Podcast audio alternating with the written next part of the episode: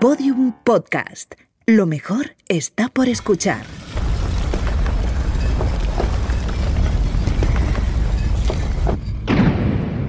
Dentro de la pirámide. Con Nacho Ares. Podium Podcast.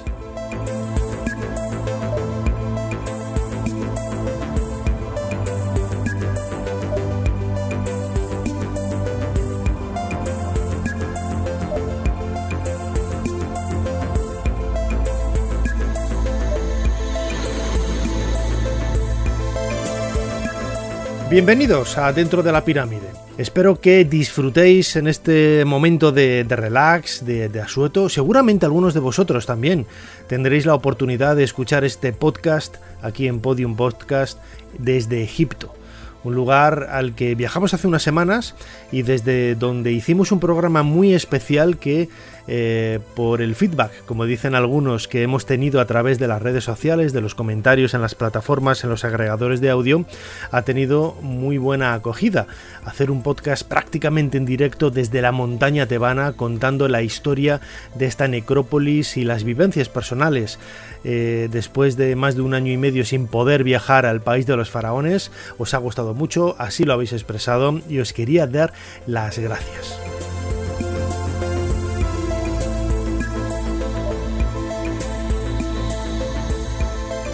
Ya sabéis que la mejor manera para poder escuchar este podcast es a través de la aplicación de Podium Podcast. No obstante, como decía ahora, también los podéis escuchar a través de otros agregadores de audio como Evox, eh, iTunes, Google Podcast, Spotify, etcétera, etcétera, etcétera. En todas ellas vais a tener la posibilidad de dar al me gusta, de seguirnos, de suscribiros para poder tener información eh, lo más precisa, exacta y rápida posible sobre los nuevos podcasts y también podréis escuchar todas las historias que hemos emitido hasta ahora, eh, prácticamente un año y medio, cada dos semanas, cada tres semanas como mucho, dos programas al mes dedicados en exclusiva al antiguo Egipto. Y en este nuevo programa, que va a servir de colofón para la segunda temporada de Dentro de la Pirámide, queremos dedicarlo a un tema vinculado no solamente con uno de los grandes hallazgos de la historia de la arqueología, el descubrimiento de la tumba de Tutankamón, sino sobre todo el estudio forense que se ha podido realizar a través de las investigaciones que, que se han hecho de la momia tanto en la década de 1920 como en la década de 1960 con las primeras radiografías de Ronald Harrison y también por supuesto la tomografía axial computerizada que se ha realizado de la momia en 2005.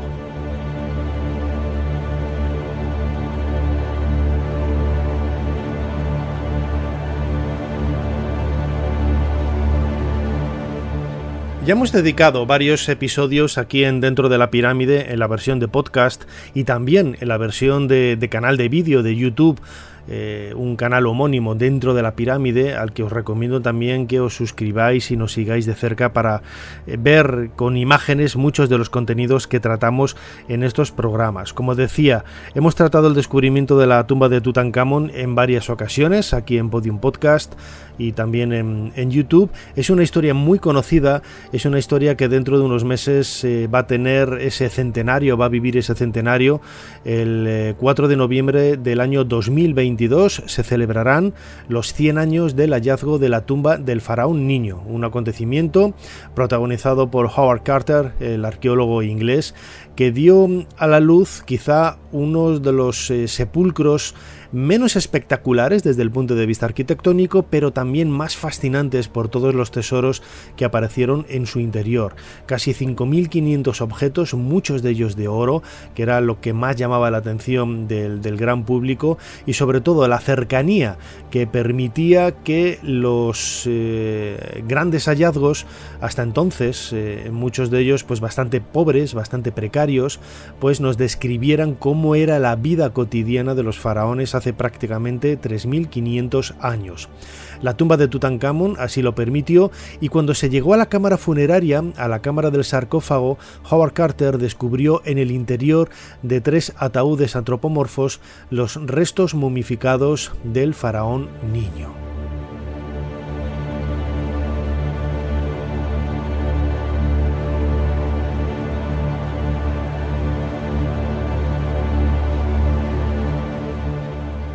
Los restos quizá no eran los esperados de un faraón de su categoría, de su talla. Recordemos que en el año 1881, apenas eh, cuatro décadas antes, se había descubierto en el circo rocoso muy cerquita de Deir el Bahari el escondite de momias reales, en donde habían aparecido algunos restos de grandes faraones de la historia de Egipto, como Tutmosis III, eh, Ramsés II sobre todo, eh, cuyo estado de conservación era extraordinario. Sin embargo, con la momia del rey niño eh, sucedía todo lo contrario. Al parecer se había utilizado en exceso algunos eh, ungüentos que al estar dentro de ese espacio cerrado del último de los ataúdes habían incluso alcanzado la combustión, habían logrado eh, la combustión que eh, deterioró de una manera notable, como digo, la momia de Tutankamón. Esta es la razón por la que hoy cuando la visitamos en la antecámara de su tumba en el centro del Valle de los Reyes, la podemos ver prácticamente calcinada de color negro y también con una serie de, elementos que nos hacen pensar en el, bueno, pues el método de, trabajo. Y quizás a partir de esto, con los estudios, de, por ejemplo, de Elliot Smith, eh, un forense junto con Douglas Derry, otro forense que en la década de 1920 o 30 eh, estudiaron de cerca la momia de, de Tutankamón, pues a partir de ahí se empezaron a lanzar hipótesis de trabajo sobre la posible causa de la muerte de Tutankamón. Este es el tema principal sobre el que va a girar este podcast eh, de, hoy, aquí en dentro de la pirámide de Podium Podcast. Las teorías, como vamos a escuchar a lo largo de estos minutos, que se han establecido para intentar justificar la muerte del faraón niño son muy variadas. Ya Howard Carter, cuando descubrió la tumba y aparecieron en algunos eh, baúles grandes en la antecámara eh, docenas de, bastones, muchos de ellos con marcas de haber sido utilizados, bueno, pues parecía que demostraba la, la precaria salud que tenía este joven de apenas 18 o 19 años, que era la edad que tenía cuando falleció. A partir de ahí se construyeron mil y un teorías. Pero quizás la más importante de todas, la que más eco ha tenido en las últimas décadas, hasta que en el año 2005 se hizo esa tomografía, eh, en ese escáner con una máquina Siemens en el propio Valle de los Reyes, es la que decía que había muerto producto de un golpe en la parte trasera de la cabeza, en el occipucio. Esto venía a raíz de los estudios de Ronald Harrison, profesor eh, de anatomía forense de la Universidad de Liverpool, en donde en el año 1968 él tuvo la oportunidad de realizar radiografías a la momia de Tutankamón. Y la primera hipótesis de trabajo que él planteó era esta, precisamente. La presencia de un hueso en el interior de la cavidad craneana parecía estar señalando a una herida en la parte trasera del cráneo, a partir de la cual se hubiera generado la causa de la muerte del faraón niño. Vamos a escuchar al propio Ronald Harrison explicándonos brevemente eh, cuál es la conclusión de ese primer estudio que él realizó de la, de la cabeza, de la radiografía de la cabeza de Tutankamón en el año 1968. Está en los límites de la normalidad, pero en realidad podría haber sido producido por una hemorragia bajo las membranas que envuelven el cerebro en esta zona. Esto pudo haberse producido por un golpe en la parte trasera de la cabeza y convertirse en la causa de la muerte.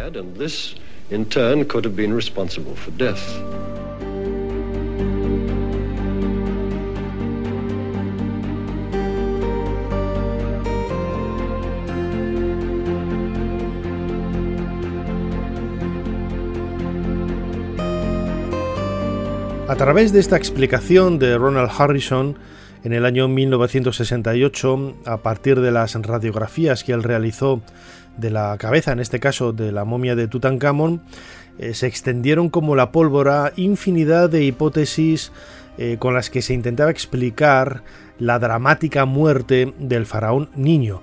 Todas ellas, a partir de esta idea, de la presencia de un, golpe, ¿no? de restos de un golpe en la parte trasera del, cráneo, en el occipucio, hizo pensar a muchos investigadores en el asesinato, que también entraba dentro de la lógica un poco de ese momento convulso que se vivió después del reinado de Amenofis IV Akenatón en la época de Amarna, tras la vuelta de Tutankamón al culto tradicional del dios Amón.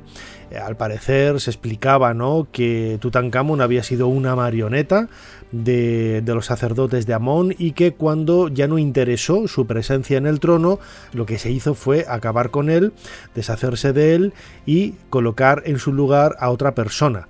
En este caso, hay seguramente el padre también de, de la reina Nefertiti, un personaje extraño que aparece en la corte, de un, de un, de un origen también bastante oscuro y que para muchos él había sido, si no directamente de su mano, el instructor del asesinato de, de Tutankamón. Una teoría, como digo, absolutamente cinematográfica, absolutamente novelesca y que hizo correr ríos de tinta sobre las diferentes eh, posibilidades que había alrededor de la muerte de, de Tutankamón. Dentro de la pirámide, con Nacho Ares, en Podium Podcast.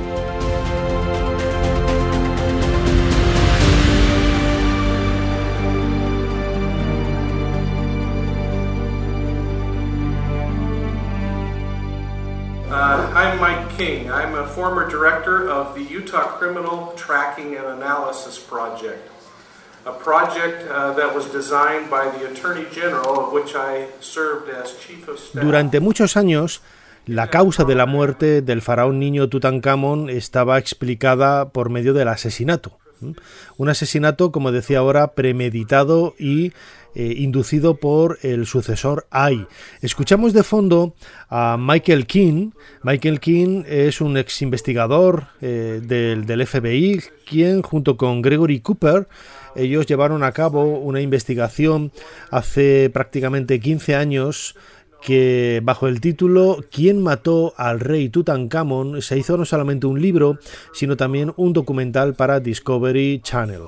En esta presentación que hicieron del documental en, Madrid, en el Museo Arqueológico Nacional, bueno, pues eh, King y Cooper intentaban demostrar, ¿no? Un poco a partir de los datos que había mostrado eh, Harrison en esas radiografías de, los años 60, eh, de finales de los años 60, que Tutankamón había fallecido por un golpe en la cabeza y que seguramente el, inductor y el, asesino, el criminal que había mandado hacer este, este magnicidio no era otro que el faraón Ay. Esta es la historia que hemos escuchado hasta la saciedad, hasta prácticamente 2005, cuando se realizó la tomografía axial computerizada del faraón niño de Tutankamón.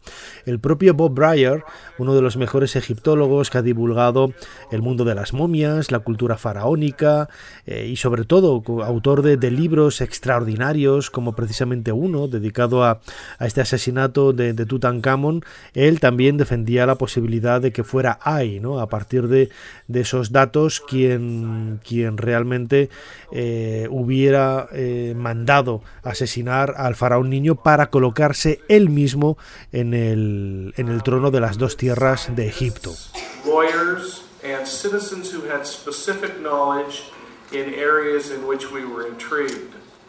One of the things we learned early on in investigating unsolved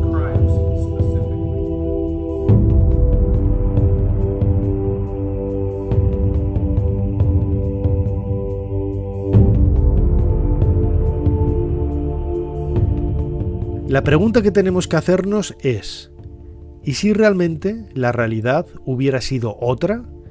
Y el faraón Ay, el sucesor, no tuviera absolutamente nada que ver en toda esta historia? El propio Harrison, en la década de los 60, ya anunció esta posibilidad. Él es cierto que lanzó en un primer momento el, eh, la, posibilidad ¿no? de que fuera golpeado y que ese huesecillo que había en el interior de la cavidad craneana perteneciera al occipucio, a la parte trasera de, la cabeza. ¿no? Eh, sin embargo, él al poco tiempo se dio cuenta de que seguramente esto no era así y eh, planteó la posibilidad de que ese hueso perteneciera en realidad al etmoides, que es el hueso que hay al final de la nariz y que los antiguos egipcios en los talleres de momificación rompían, retiraban para poder extraer el cerebro por las fosas nasales. Eh, ¿Qué sucede? que Harrison cuando corrigió esa primera hipótesis de trabajo bueno, pues eh, nadie le hizo caso, porque era mucho más espectacular, era mucho más dramático, era mucho más llamativo, vendía muchísimo más que Tutankamón hubiera sido asesinado a que no hubiera fallecido de otra causa, ¿no? como por ejemplo la, gripe o que hubiera encontrado la muerte en cualquier tipo de, accidente, un, eh, cualquier tipo de, de bacteria, de virus que no deja huella, como sucede a cualquier persona antes de la presencia de la del descubrimiento de la penicilina.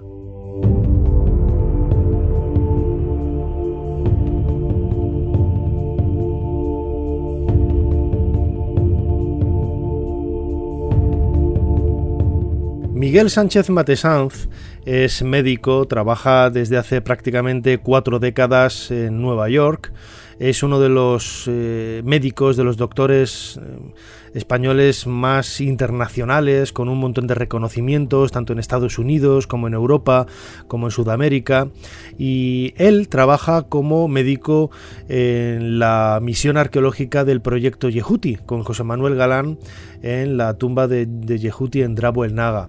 Eh, yo tuve la oportunidad de, conocerlo este año, precisamente, cuando he compartido con ellos eh, algunos días de, trabajo en la misión, y la verdad que me sorprendió, me sorprendió la, cercanía, el trato franco que, tiene con, cualquiera que se acerque a conocer con, detalle y con interés y con inquietud la historia de, las momias, y en el caso de, Ronald Harrison mucho más porque Miguel fue, cuando él era estudiante, alumno aventajado de Ronald Harrison.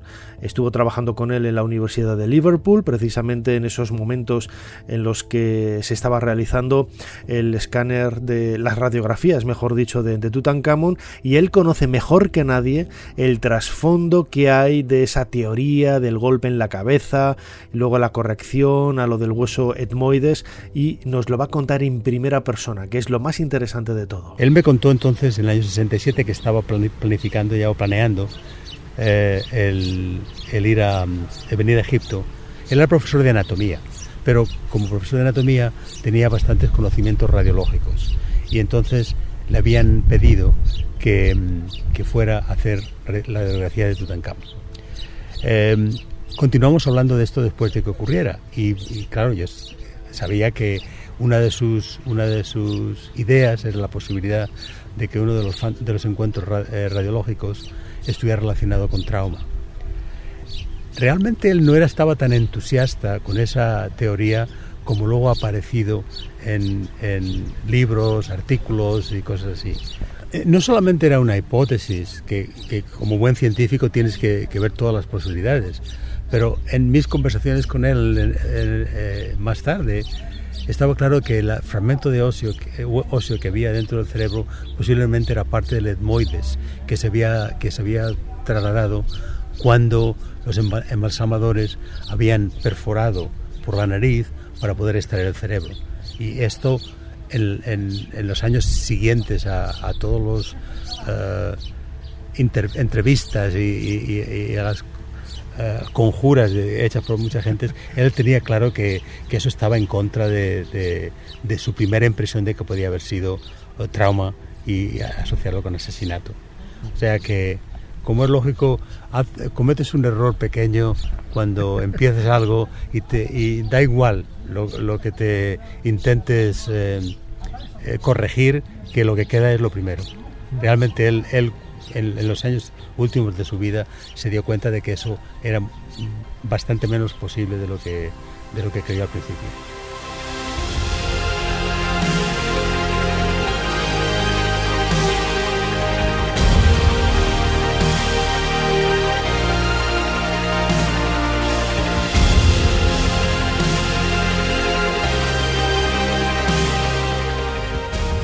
Y así fue. En el año 2005 por fin se pudo realizar una tomografía axial computerizada, un escáner de la momia de Tutankamón. Es un proyecto de momias reales, del estudio de momias reales que dirigió el doctor Zahir Hawass y que se llevó a cabo in situ tanto en el Valle de los Reyes como en los jardines del Museo del Cairo, en donde la compañía Siemens eh, donó al Ministerio de Antigüedades, al Servicio de Antigüedades egipcio, un escáner para poder realizar estos estudios. Y la sorpresa fue rotunda, ¿no? Me atrevería a decir, porque los primeros resultados ya dieron a conocer lo que ya Harrison sospechó, eh, como escuchábamos ahora en la voz del doctor eh, Miguel Sánchez Matesanz, algo que no tenía nada que ver con, con esa idea de asesinato, de, muerte tradicional, tal y como él había especulado en un principio. Todos los medios de comunicación se hicieron eco del resultado del, escáner de, Tutankamón y vamos a escuchar en palabras del doctor Zahi Hawass eh, cuál fue ese primer eh, estudio, mejor dicho, esos primeros resultados que contradecían la idea tradicional de ese golpe en la parte trasera de la cabeza del faraón niño. Descubrimos que tenía una fractura en la pierna izquierda con evidencias de haberse producido pocos días antes de que muriera, antes de que fuera momificado. Por lo tanto, aunque no es seguro, Parece probable que Tutankamón muriera a causa de este accidente.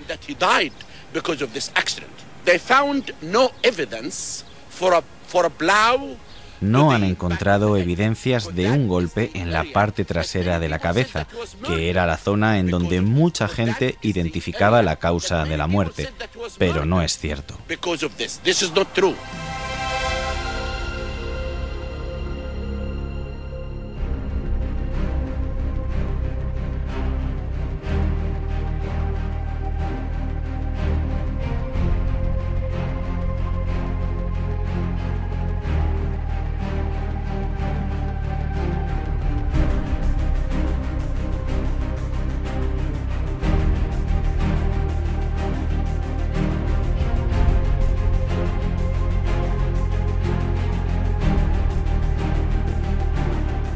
Dentro de la pirámide, con Nacho Ares, en Podium Podcast.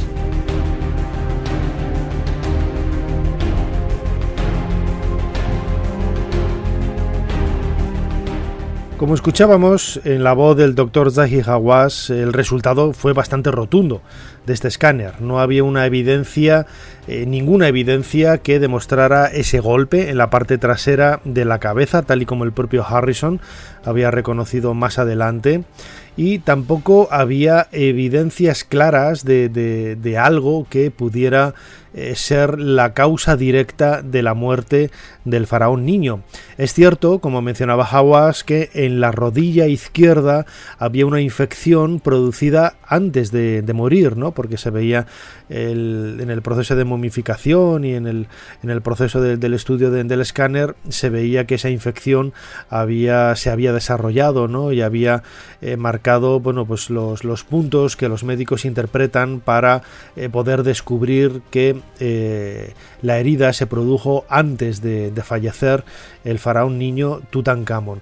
¿Qué fue la causa de la muerte? Pues no lo sabemos, pero es posible, es posible y es una de las ideas que han adquirido mayor peso a lo largo de los últimos años. Eh, y sin embargo, eh, sucede y estamos en el mismo escenario que cuando teníamos delante de nosotros la radiografía de Harrison y este nos comentaba la posibilidad del golpe en la parte trasera de la cabeza. ¿Quién dio el golpe? Pues no lo sabemos, porque de haber sido así, eh, incluso se podría haber golpeado con, una cama, con un mueble, con un escalón al resbalar. Si, si él iba además con, con bastones, pues eh, la, posibilidad puede ser infinitas, ¿no? Las posibilidades que haya en este sentido, ¿no? Y pensamos en el asesinato porque es lo más romántico, lo más idealizado, lo, más eh, hermoso, entiéndeseme, no, no, no, es hermoso que alguien le asesine, ¿no? Pero sí que es romántico desde el punto de vista literario admitir esa posibilidad, ¿no? Y ver que el faraón, bueno, pues fue traicionado por alguno de los miembros cercanos de la corte. No lo sabemos. Hemos preguntado a Salima Ikram. Salima Ikram es una es profesora de egiptología en la Universidad Americana de, del Cairo, muy conocida a través de sus apariciones en documentales de, de, televisión, tanto de Discovery como de National Geographic. Siempre está allí con su camisa azul y su pañuelo amarillo desde hace 30 años divulgando como nadie la historia de, de Egipto. Acaba de traducirse al castellano con la editorial Almuzara eh, El Antiguo Egipto, una de sus eh, primeras obras que ella realizó para sus alumnos, eh, una introducción del estudio del Antiguo Egipto para, para sus alumnos, como digo, de la Universidad Americana del Cairo, y a ella le he preguntado que de qué pudo haber muerto eh, Tutankamón, cuál es su impresión de eh, estas teorías que, que, surgen alrededor de los resultados, radiografías, escáneres, etcétera, que se han dado en, lo, en, las últimas décadas. Y esto es lo que nos ha contestado. Creo que uno de los problemas que tenemos es que son tantas las cosas que te pueden matar que es difícil encontrar las marcas que dejan en ti. Realmente no lo sabemos, a pesar de los avances médicos o en tecnología de los últimos 100 años. Pudo haber muerto de gripe y no nos hemos dado cuenta. Las historias más extraordinarias son las menos probables. A la gente le gusta pensar en cosas espectaculares, como que alguien le golpeó, lo asesinó, se cayó de un carro. Hay gente que ha propuesto que fue atacado o secuestrado, pero realmente no tenemos evidencias de ninguna de estas posibilidades. Por lo tanto, debemos tener la mente abierta. Hay artículos que cuentan todas las posibilidades que podrían darse, pero realmente no lo sabemos. Lo más normal es que lo que acabara con él fuera algo realmente simple. La historia de Egipto sería muy distinta si el faraón niño hubiera sobrevivido.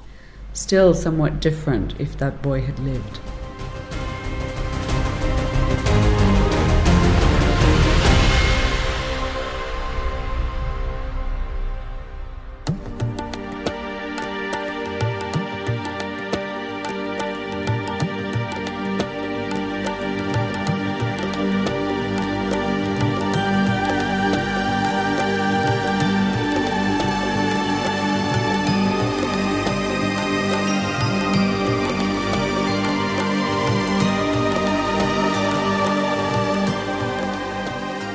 Quedo con esa reflexión de Salima Ikram.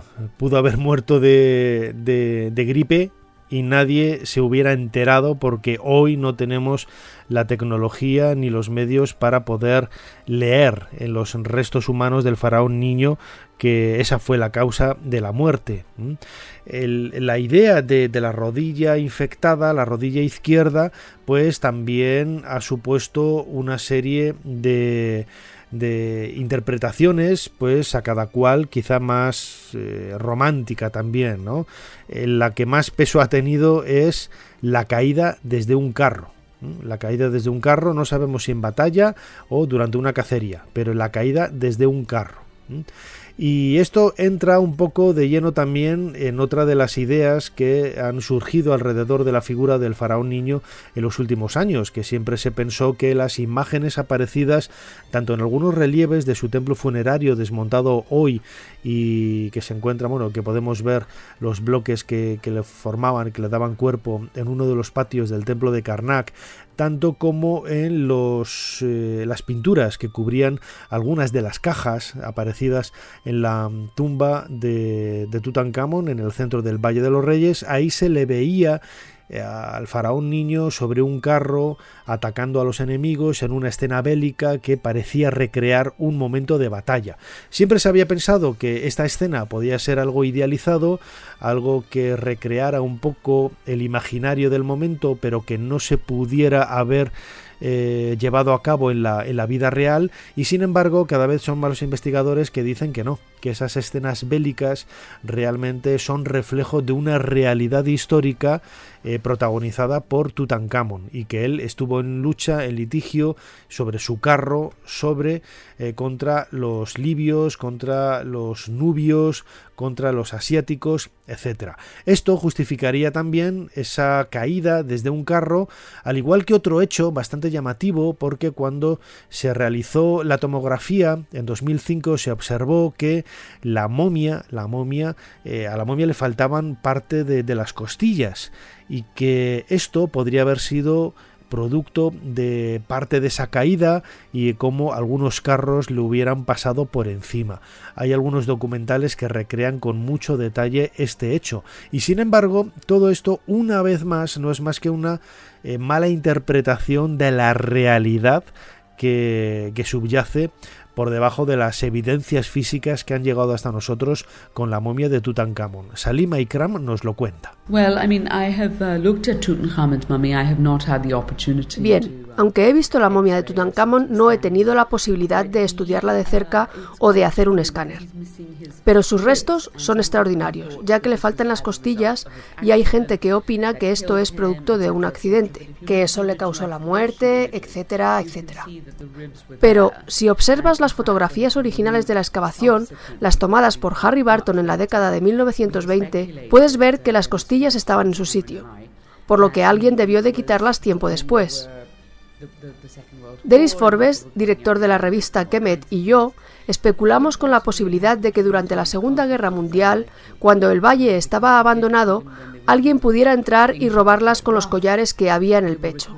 También es posible que se hiciera en la época de Carter, pero es poco probable, ya que si lo hubieran visto, que es lo normal, lo habrían registrado y hubieran llamado la atención sobre ello. Por lo tanto, si las costillas estaban in situ, es muy improbable que sucediera en aquel entonces.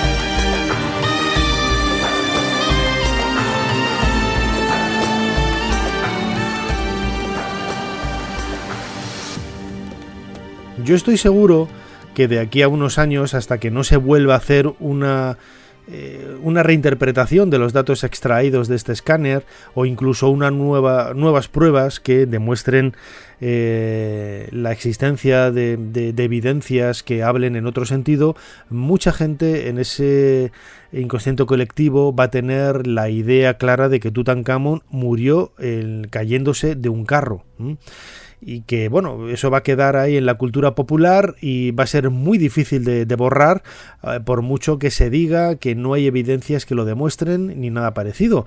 Esa infección en la rodilla izquierda se la podía haber producido de mil y un maneras, bien levantándose de la silla y cayéndose al suelo, tropezando con consigo mismo, eh, bien cayéndose por unas escaleras, eh, bien haciendo deporte, jugando, una mala caída, una herida que se te infecta, pensemos que en aquella época no había antibióticos y cualquier herida, cualquier herida que tú te produjeras, eh, corrías eh, un riesgo muy grande de que se infectara y eso era eh, sinónimo en la mayor parte de las ocasiones de, muerte.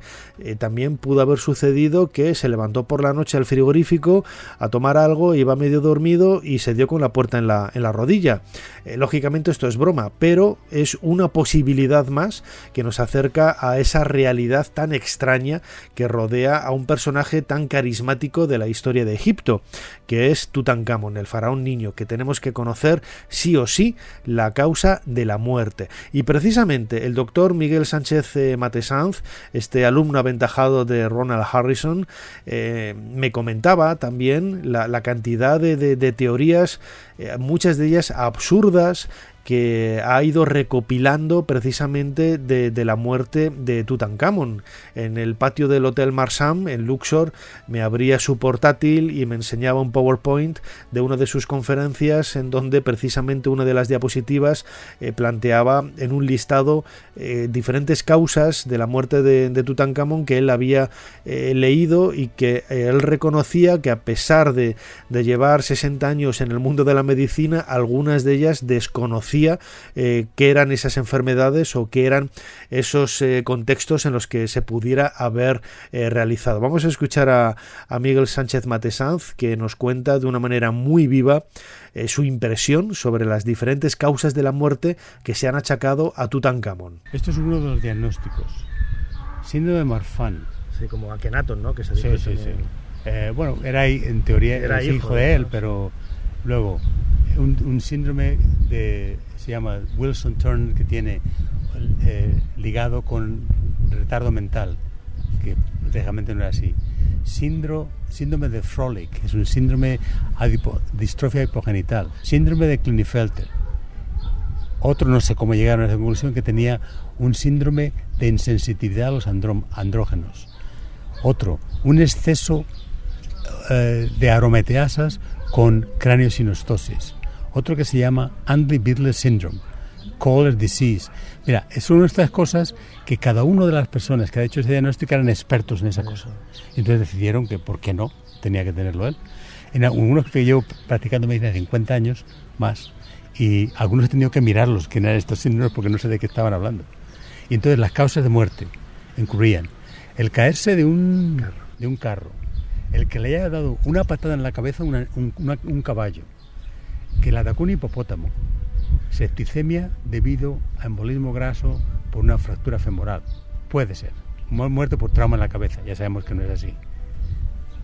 Muerte por, por envenenamiento, eso no se puede saber. No, el envenenamiento no lo puedes saber por eso. El envenenamiento hay que hacer, tejidos, inclusive no es ni, a veces ni a veces el tejido, puedes, tienes que encontrarlo porque muchos de los envenenamientos se eliminan rápidamente. Entonces se eliminan por la orina y si, y si, y si la persona muere de envenenamiento inmediato lo puedes, lo puedes diagnosticar de forma bioquímica. Pero si, si ha pasado ya tiempo, han orinado el, el, original y, el, y la muerte ha ocurrido después. Y por último, eh, dijeron que como hemos encontrado una de las partes de la malaria en, el DNA, en el ADN de Tutankamón, para poner en que murió de malaria, por lo que tenía enfermedad de um, sickle cell, y entonces que Tutankamón era negro.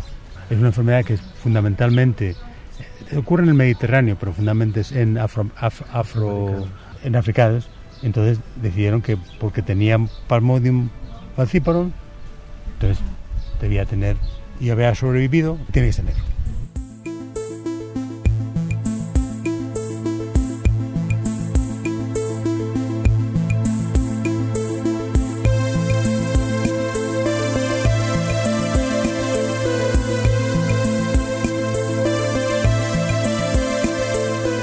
¿De qué murió Tutankamón? Seguramente nunca lo sepamos. Yo conozco también médicos muy sesudos que dicen que viendo los resultados del escáner, viendo los resultados de las radiografías, de las analíticas que se han hecho de, los componentes de, de la momia, no hay ni una evidencia que demuestre absolutamente nada relacionado con la causa de la muerte. Puede haber tenido esta u otra enfermedad, pero eso no implica que sean las causas de, la muerte de Tutankamón. Y insisto, eso hace eh, abrir la puerta hacia la incertidumbre y el enigma histórico, y que seguramente nunca sepamos cuál era en definitiva la causa de, por qué dejó este mundo eh, Tutankamón para comenzar su viaje por el Amduat a través de las 12 horas de la noche. Lo más probable, siempre la solución a un enigma de estas características es la prueba más sencilla. Es cierto, tenía una infección en la rodilla izquierda. Eso sí, no sabemos qué es lo que se lo produjo. Y bien, como decía yo antes, medio en broma, medio en serio, pudo haber sido abriendo la puerta del frigorífico.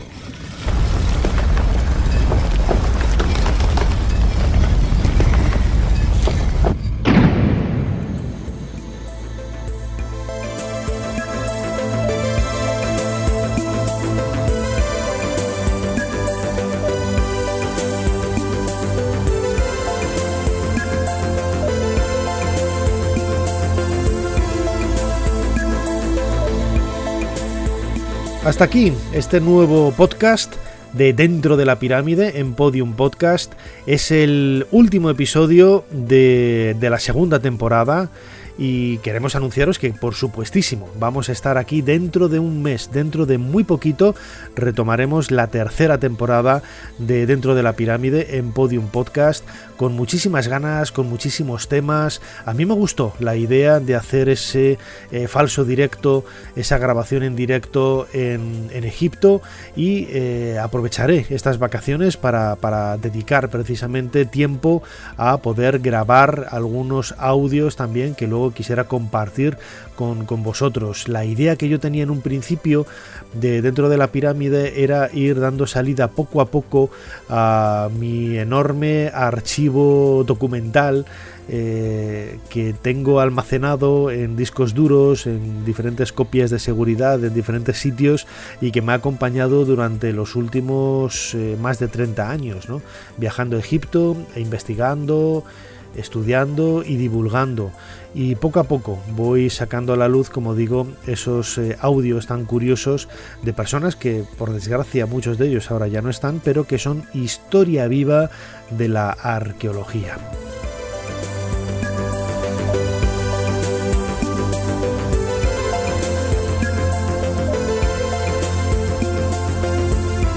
Como siempre, no me queda más que daros las gracias a todos por estar ahí, eh, gracias a Podium Podcast por la oportunidad que me da una temporada más de poder compartir con todos vosotros mi pasión por la egiptología, que todos somos en definitiva, como digo en mi canal homónimo de, de YouTube dentro de la pirámide, somos todos egiptolocos y con eso nos tenemos que quedar.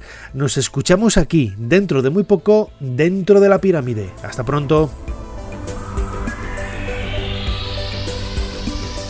Dentro de la pirámide, con Nacho Ares, Podium Podcast.